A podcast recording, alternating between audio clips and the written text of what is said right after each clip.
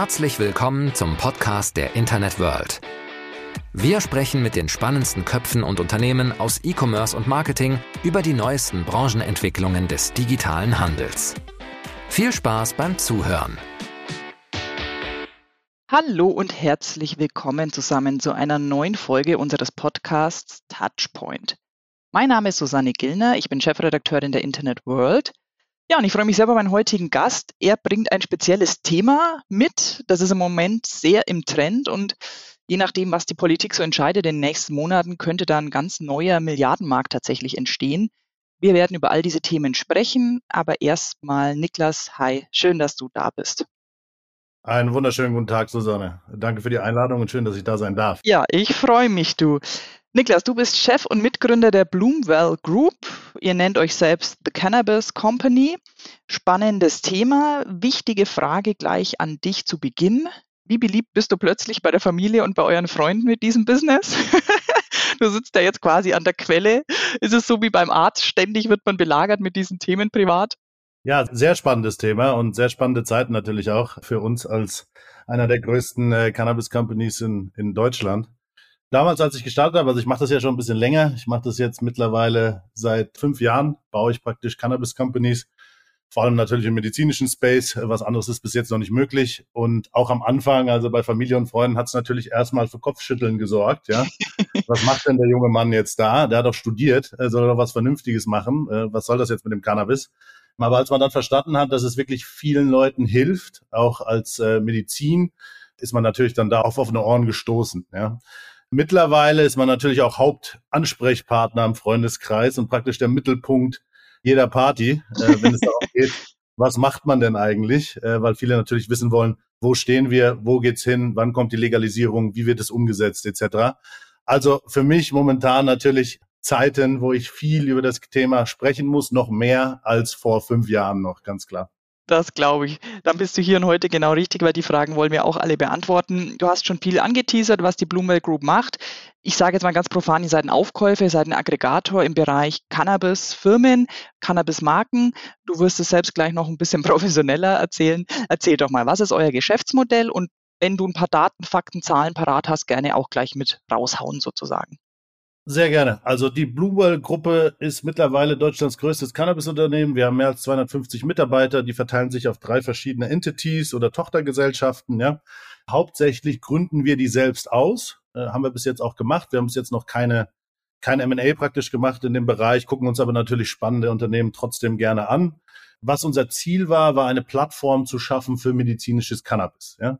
Äh, auf der einen Seite haben wir die Ilios Santé GmbH, ist eine klassische B2B-Plattform, Import, Distribution, Produktentwicklung für Cannabisprodukte, für Cannabismedizin. Ähm, wir distribuieren aktuell Cannabis an Apotheken über die Ilios Santé als B2B-Plattform. Äh, die zweite Tochtergesellschaft ist Algea Care, Europas führendes Telemedizinunternehmen. Wir haben jetzt mittlerweile fast 10.000 Patienten behandelt mit Algea Care mehr als 90 Ärzte auf unserer Plattform praktisch online. Ja, äh, wir haben trotzdem 24 Standorte in ganz Deutschland. Das hat mit der Regulatorik im BTM-Bereich zu tun, weil du das Onboarding-Gespräch, ja, also die körperliche Untersuchung immer noch vor Ort machen musst. Danach passiert aber alles online. Wir haben das gemacht ganz am Anfang im, im, im Juni 2020, weil wir gesehen haben, dass sich der Markt hauptsächlich auf die Nachfrageseite gestürzt hat. Wir hatten am Anfang im medizinischen Markt natürlich eine hohe Nachfrage nach der Gesetzgebung, nach der Änderung der Gesetzgebung im äh, März 2017. Das hat sich mittlerweile gegeben im medizinischen Cannabismarkt. Das heißt, es haben viele Companies oder viele Gründer haben sich auf den Wholesale-Markt, Import und Distribution gestürzt. Mittlerweile haben wir mehr als 120 Strains oder Sorten im deutschen Markt. Das heißt, der Preis ist über die Zeit natürlich auch nach unten gegangen für medizinisches Cannabis, was gut ist, meiner Meinung nach. Nur die Nachfrage, also die, praktisch die, die, die Nachfrageseite wurde vernachlässigt, weil es gab nicht wirklich Zugang zur medizinischen Cannabis-Therapie. Das haben wir uns dann vorgenommen, das zu ändern, ja, und zu sagen, äh, wir brauchen praktisch Ärzte, die mit dem Thema vertraut sind, die wissen, wie man die Cannabis-Therapie anwendet, ja, und brauchen da einfach auch Ansprechpartner für Patienten in Deutschland. Und genau diesen Need haben wir dann praktisch gelöst durch Algea Care und sehr erfolgreich gelöst. Die dritte Tochtergesellschaft unter der Bluewell Gruppe, um die vertikale Integration dann noch abzuschließen, ist Breezy, hauptsächlich Lifestyle und Community Brand, focused natürlich auch auf den Freizeitmarkt, der kommt nichtsdestotrotz auch eine Online-Apotheke in der Zukunft, wo man dann letztendlich sein Produkt bestellen kann, ja, oder seine Medizin bestellen kann, sein Rezept einlösen kann, etc. Wir sind das erste Unternehmen in Deutschland und jetzt nehmen wir mal Cannabis aus der Gleichung, die überhaupt diesen Weg möglich machen im Betäubungsmittelbereich. Ja, äh, das heißt, man kann bei uns eine Verschreibung bekommen von medizinischem Cannabis und kann sein Produkt dann auch bei uns, bei einer Tochtergesellschaft von uns bestellen. Und das Produkt erreicht praktisch die Haustür Time to Prescription, also Prescription to, to, to Patient, innerhalb von 24 bis 48 Stunden. So, das heißt, das ist unheard of im, im, im pharmazeutischen Markt und natürlich auch im Cannabismarkt. Also sehr convenient, sehr einfach, viel Knowledge da drin für Patienten. Und es ist natürlich bei chronischen Patienten, bei chronisch kranken Patienten auch äh, die Herausforderung, das möglichst einfach zu gestalten, weil auch manchmal der Weg zum Arzt für chronisch kranke Patienten einfach schwer ist. Mhm. Absolut. Aber lass mich nochmal zusammenfassen, ob ich das richtig verstanden habe. Also streng genommen seid ihr noch kein Aufkäufer, weil ihr noch wirklich nicht aufgekauft habt, sondern alles Eigengründungen sind. Habe ich das richtig verstanden? Richtig. In der Zukunft okay. schließen wir das natürlich nicht aus, aber alles andere, was wir bis jetzt gemacht haben, also Breezy, Agea Care, Iliosante, alles Tochtergesellschaften der Bluewell 100 Prozent, die wir ausgegründet haben und selbst gebaut haben. Was wären denn dann äh, spannende Brands? Also, du musst jetzt gar keine Namen unbedingt nennen, aber so von der Größe her, vom Portfolio her, alles im medizinischen Bereich oder auch eher Lifestyle, CBD und Co.? Ja, also wir werden natürlich weiter in eine medizinische äh, Company auch bleiben, ja, auch wenn der Freizeitmarkt praktisch umgesetzt wird. Äh, nichtsdestotrotz gucken wir uns natürlich da vor allem jetzt auch im, im, Freizeitbereich. Ich glaube, im medizinischen Bereich sehe ich momentan nicht viel spannende Unternehmen, wo ich sagen würde, das wäre für uns nochmal eine Ergänzung im Portfolio.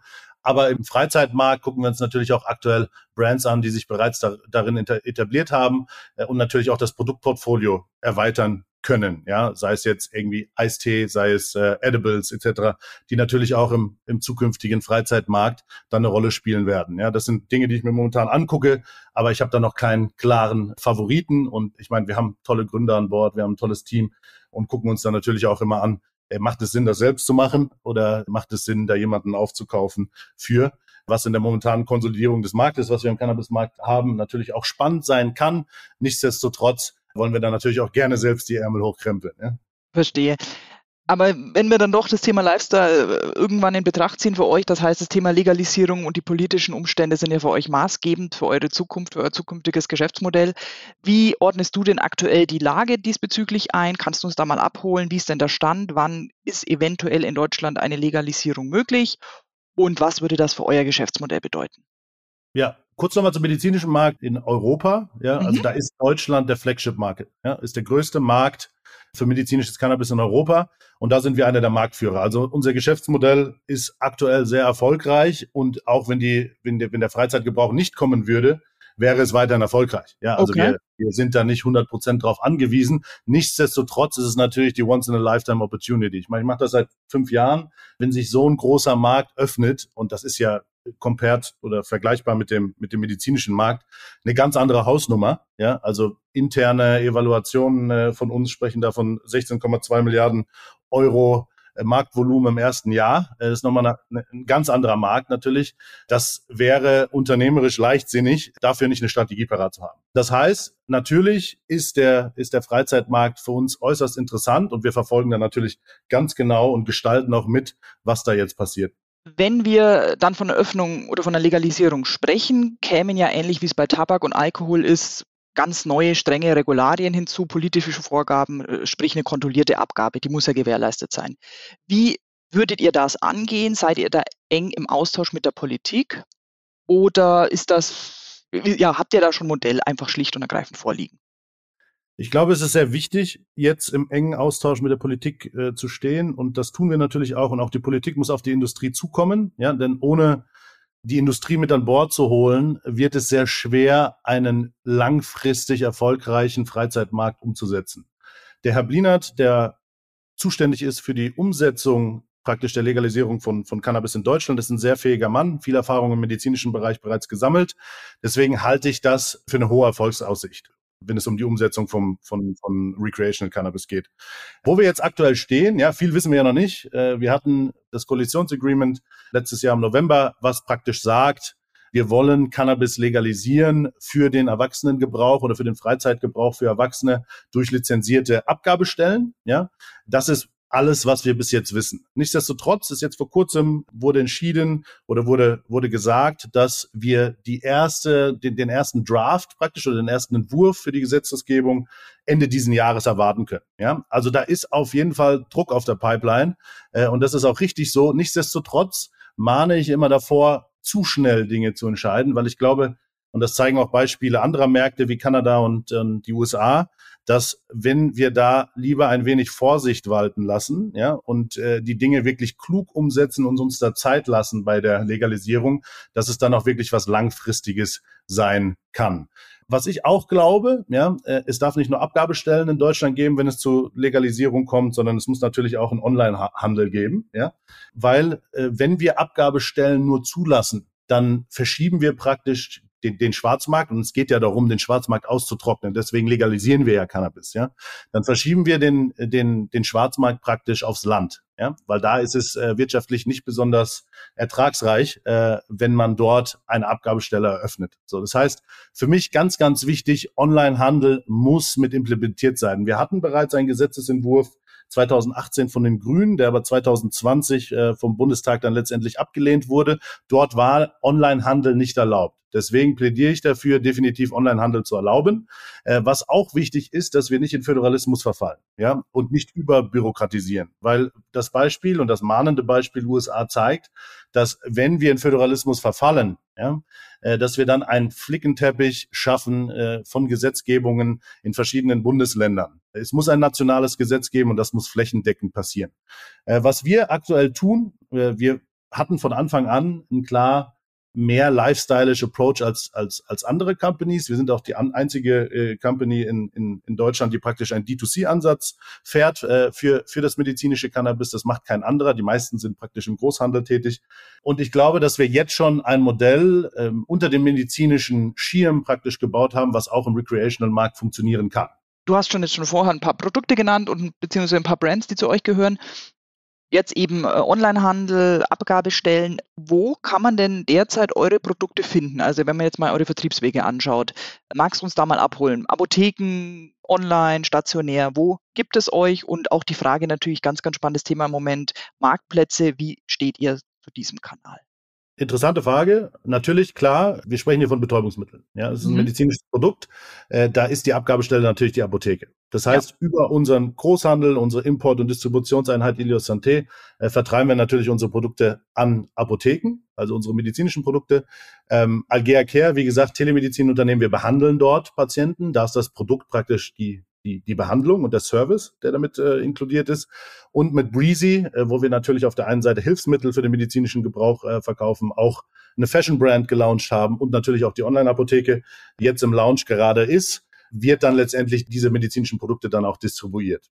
So, das heißt, unsere Touchpoints sind vielfältige. Ja? Äh, auf der einen Seite sprechen wir natürlich klassisches B2B-Modell, äh, wir sprechen dort mit Apothekern, auf der anderen Seite sprechen wir natürlich auch mit Patienten. So, was mhm. wichtig ist äh, in dem Bereich, wir haben auch dadurch, dass wir jetzt fast 10.000 Patienten behandelt haben, haben wir auch die größte Database in, mhm. äh, in Europa. Ja, was ein extrem wichtiges Thema ist äh, im Cannabis-Bereich, weil Daten da wirklich rar gesät sind. Ja? Äh, das heißt, wir können auch wirklich sagen, welche, welche Strain oder welche Cannabisblüte oder welches Cannabisöl, welche Zusammensetzung von Cannabinoiden wirkt wirklich für welche Indikation. Ja? So, das heißt, das ist für uns natürlich auch wichtig, wenn es jetzt zum Freizeitmarkt kommt. Weil wie wird der Freizeitmarkt umgesetzt? Der Freizeitmarkt wird durch Abgabestellen und hoffentlich durch Online-Shops umgesetzt. Dort muss aber auch äh, der Patient praktisch Education bekommen. Ja, also man muss den, den Konsumenten dann, nicht den Patienten, Entschuldigung, muss man natürlich dann auch educaten. Was, was, was ist denn das für ein Produkt? Was kann es für Nebenwirkungen haben, etc. Und das können wir natürlich sehr gut liefern mit der Datenbasis, die wir aktuell haben. Das heißt, diese, wenn du 10.000 Patienten grob äh, nennst als eure, als eure Kundschaft aktuell sozusagen, das sind eure Stammkunden, wiederkehrende Kunden oder wie ordnet ihr das ein? Also ich kann mir vorstellen, du hast es im Vorgespräch auch schon kurz erwähnt, dass ihr natürlich sehr, sehr viele Stammkunden habt, äh, produktbedingt möchte ich sagen. magst du uns ein bisschen erklären, Zielgruppe, wie teilt sich die bei euch auf und wo seht ihr auch Potenzial für Neugeschäfte sozusagen? Ja, wir haben natürlich durch unseren hohen Anspruch an Service, ja, und durch das einmalige Modell, was es so bis jetzt noch nicht gibt im pharmazeutischen Markt oder auch im Cannabisbereich, haben wir natürlich ein Modell geschaffen, was, was äh, Patienten anspricht. Ja, das auf der einen Seite. Natürlich sprechen wir hier aber auch von chronisch kranken Patienten. So, das heißt, wir haben natürlich ein sehr sticky recurring Business Model. Über 90 Prozent unserer Patienten kommen innerhalb von einem Jahr wieder. So, das heißt, sie sind auf der einen Seite natürlich sehr, sehr zufrieden mit uns, auf der anderen Seite aber auch natürlich durch ihre chronische Krankheit brauchen sie eine langfristige Therapie. Das ist ja auch ganz wichtig. So, das heißt, wenn wir über unseren D2C-Ansatz äh, sprechen, dann ist das natürlich im medizinischen Bereich ganz klar darauf auf, ausgelegt, chronische kranke Patienten, die keine weitere Behandlung oder keine andere Behandlung, bei denen keine andere Behandlung wirkt, diese Patienten anzusprechen. Wenn es jetzt, wenn wir über ein Konsumerprodukt sprechen, ja, äh, in der Zukunft, dann konzentrieren wir uns natürlich jetzt schon auch mit der Blumwoll-Gruppe auf das cannabis-affine Publikum in Deutschland. Mhm.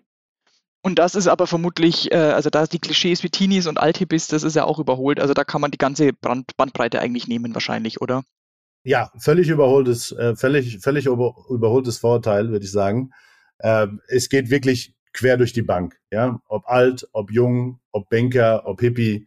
Äh, das ist, das ist, also es ist wirklich nicht, nicht klar festzulegen, welche, welche welche Altersgruppe oder welche Target Group oder welcher Berufszweig da mehr Cannabis-affin ist. Cannabis ist bereits unter dem Deckmantel der Illegalität, glaube ich, sehr weit in die Gesellschaft mit, mit, mhm. mit eingerückt, ja, und hat bereits auch äh, gewisse Communities gebildet. Die gilt es jetzt ab, abzuholen und die gilt es praktisch aus dem Schatten dann ins Licht zu führen.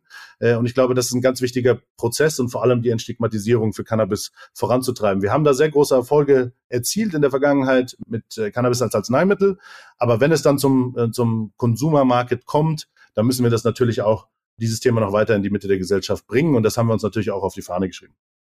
Das ist eh gut, dass du es ansprichst. Das wollte ich dich auch fragen. Also es ist ja schon so, dass Cannabis nach wie vor je nach Bevölkerungsschicht oder je nach Altersgruppe absolut stigmatisiert ist, was angesichts vom Tabakkonsum, angesichts vom Alkoholkonsum überhaupt nicht zu rechtfertigen ist. Wie sehr muss, müsst ihr wirklich noch aufklären? Also ist das, oder wie, wie ist die, weißt du, so ein bisschen Stimmungsbild Deutschland? Wie sehr steht man einer Legalisierung positiv oder negativ gegenüber?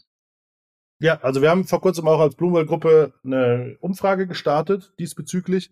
Und äh, der Großteil der Bevölkerung ist für die Legalisierung äh, ah, von okay. Cannabis. Mhm. Ich glaube aber trotzdem, dass wir mit den mit den Stigmas, wenn es darum geht, ich bin ein Cannabiskonsument, ja, äh, dass wir damit noch weiter aufräumen müssen. Ja, ich glaube, dass immer noch, dass, dass wir immer noch ein Problem haben in der Gesellschaft, dass wir stigmatisieren, dass wir Cannabiskonsumenten abstrafen, dass wir sagen, okay, die sind faul, äh, die sind langsam, ja, man wird dumm davon, etc. Mhm. Das sind ja Dinge, die sind längst widerlegt und äh, das sind das sind alte Vorurteile, mit denen gilt es aufzuräumen und da muss man Aufklärung betreiben. Ich glaube, wir sind noch nicht an dem Punkt, wo ich zufrieden bin, ja, und wo wir als, als Firma zufrieden sein können.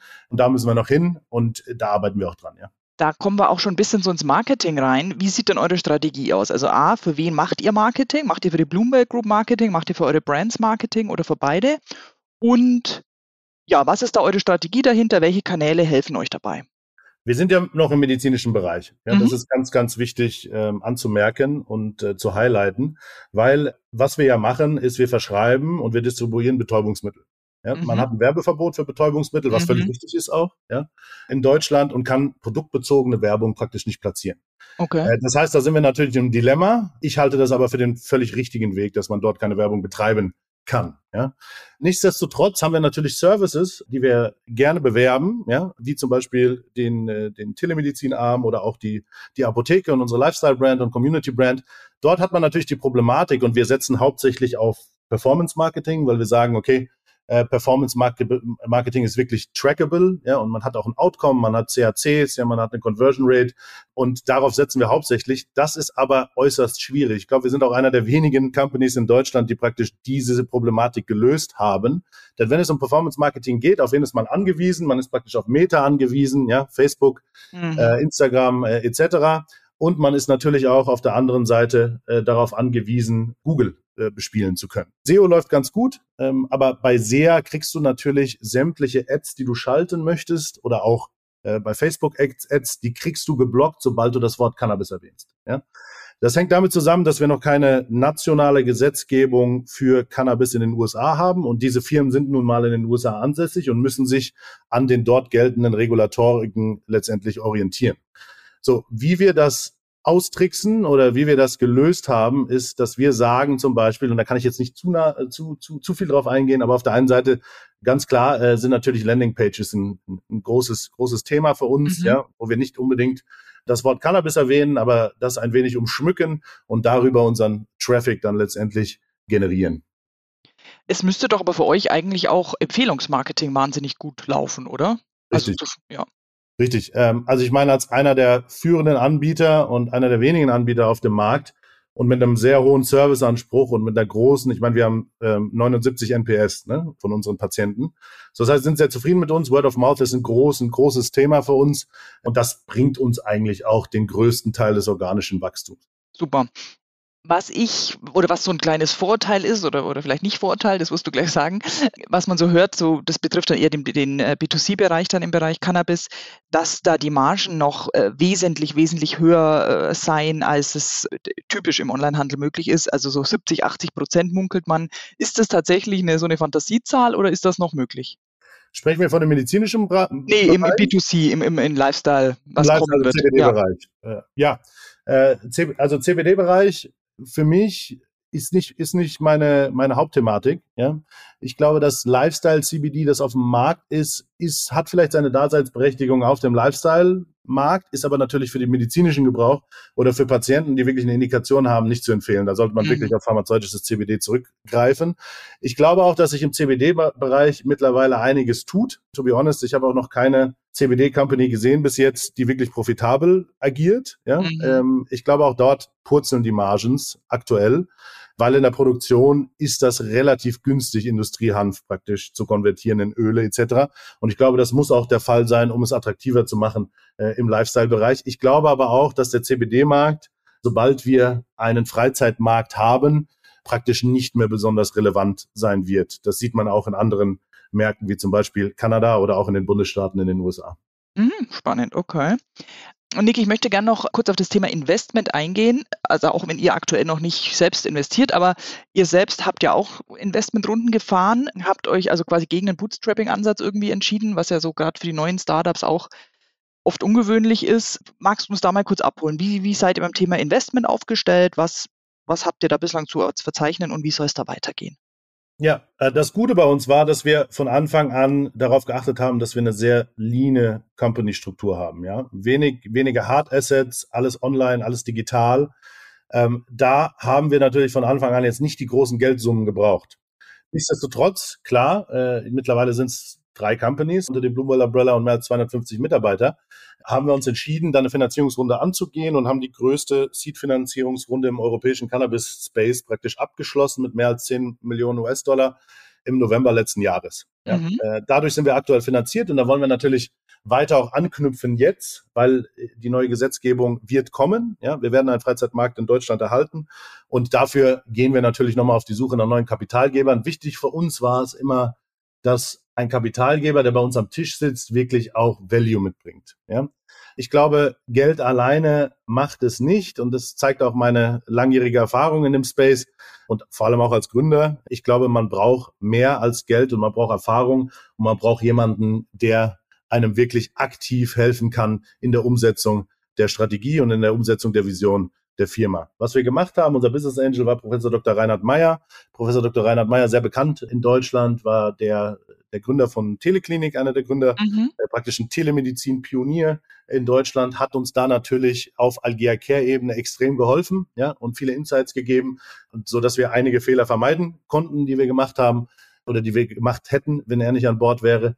Der zweite Investor, der praktisch der Lead-Investor war durch M8 Ventures, ein auf Cannabis äh, fokussierter VC aus den USA, ist Boris Jordan, der bei uns auch im Board sitzt Boris Jordan ist praktisch die Koryphäe im nordamerikanischen äh, Cannabis-Markt, hat Cureleaf gegründet. Cureleaf ist einer der größten Cannabis-Companies der Welt und hat genau diese Transition-Phase von praktisch einer medizinischen Cannabis-Company zu einer Recreational Cannabis Company bereits durchlebt mit seiner eigenen Firma.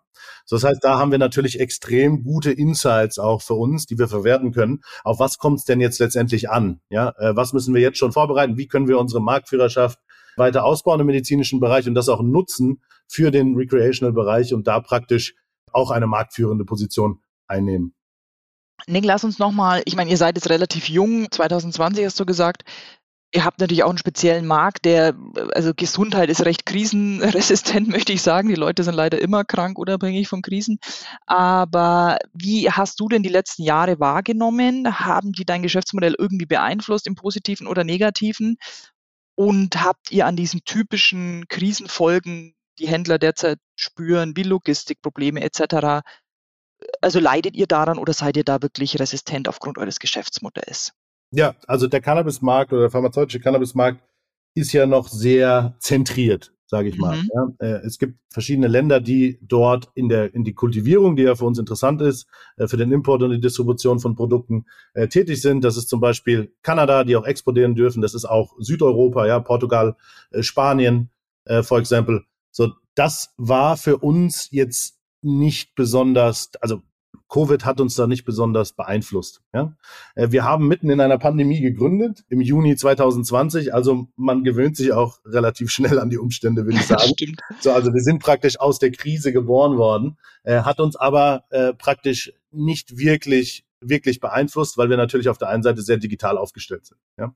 Äh, das heißt, Remote Work war für uns jetzt nichts Neues äh, und wir, das ist auch Teil unserer Company DNA.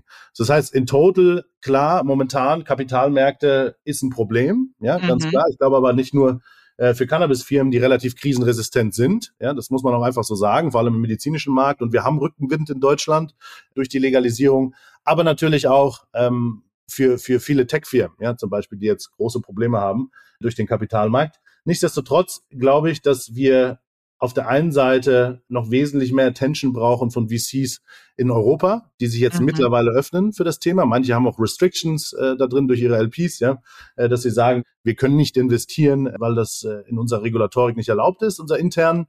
Nichtsdestotrotz sehe ich da eine Öffnung und bin eigentlich positiv gestimmt, dass die Zukunft da sehr gut aussieht für uns weiterhin. Eigentlich schon ein schönes Schlusswort, Nick, aber eine Frage habe ich trotzdem noch. Jetzt sind wir die erste, äh, ja, das Jahr ist schon irgendwie zur Hälfte rum, absurderweise. Aber wo soll es denn für euch jetzt noch hingehen? Also so mittelfristig. Was jetzt mal unabhängig von diesem äh, B2C-Markt, da hängt jetzt eben noch von anderen Faktoren ab, aber was sind so eure Pläne äh, für die mittelfristige Zukunft? Ja, wir sind natürlich sehr darauf gepolt, jetzt auf der einen Seite den medizinischen Markt weiter voranzutreiben. Ich meine, wir sind Gatekeeper. Wir öffnen den Markt äh, für Patienten. Wir öffnen den Markt praktisch für nachfrageseitig. Ja, wir ermöglichen die Therapie für viele Patienten. Das ist für uns natürlich jetzt erstmal unser Hauptfokus mittlerweile, ja, mhm. äh, und von Anfang an eigentlich. Aber mittlerweile natürlich die Legalisierung, die kommt, ist das natürlich für uns auch strategisch extrem wichtig. Wie stellen wir uns da jetzt auf? Und da haben wir auch eine ganz klare Strategie und bauen die praktisch schon auf. Äh, wichtig ist für mich, dass wenn die, wenn, wenn die Legalisierung kommt, dass wir als Bloomwell-Gruppe praktisch nur noch den Schalter umlegen müssen und neben unseren medizinischen und unserem medizinischen Versorgungsauftrag und unserem Patienten natürlich auch Konsumenten versorgen wollen.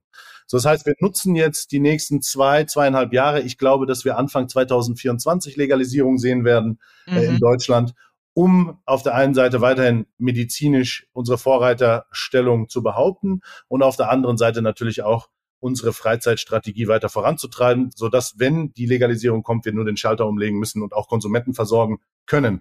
Weil nur so, und das ist auch ganz wichtig, und das ist auch mein Credo, nur so schaffen wir es, den Schwarzmarkt langfristig zu verdrängen. Und nur so wird eine Legalisierung in Deutschland erfolgreich sein, wenn wir auf der einen Seite Zugang zu Produkt schaffen, ja, Aufklärung betreiben, Jugendschutz gewährleisten, Qualitätssicherheit gewährleisten, auch ganz, ganz wichtig. Mhm. Und einfach den Zugang für Konsumenten erleichtern zu einem Preis, der kompetitiv ist mit dem Schwarzmarkt. Das ist unglaublich wichtig.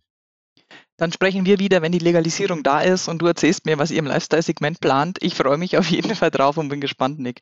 Und ja, ich drücke euch sehr die Daumen für alles, was da kommen mag, egal in welche Hinsicht oder in welche Richtung es geht. Nick, danke, dass du da warst. Danke fürs Gespräch. Gerne, danke für deine Insights. Und ja, du hältst mich gerne bitte auf dem Laufenden. Ich bin gespannt. Sehr, sehr gerne, Susanne. Machen wir so. Super. Danke, Nick, und ciao. Danke, Susanne. Und das war's für heute mit dem Podcast der Internet World. Wir sagen Danke fürs Zuhören, bleibt uns treu und bis bald zur nächsten Folge.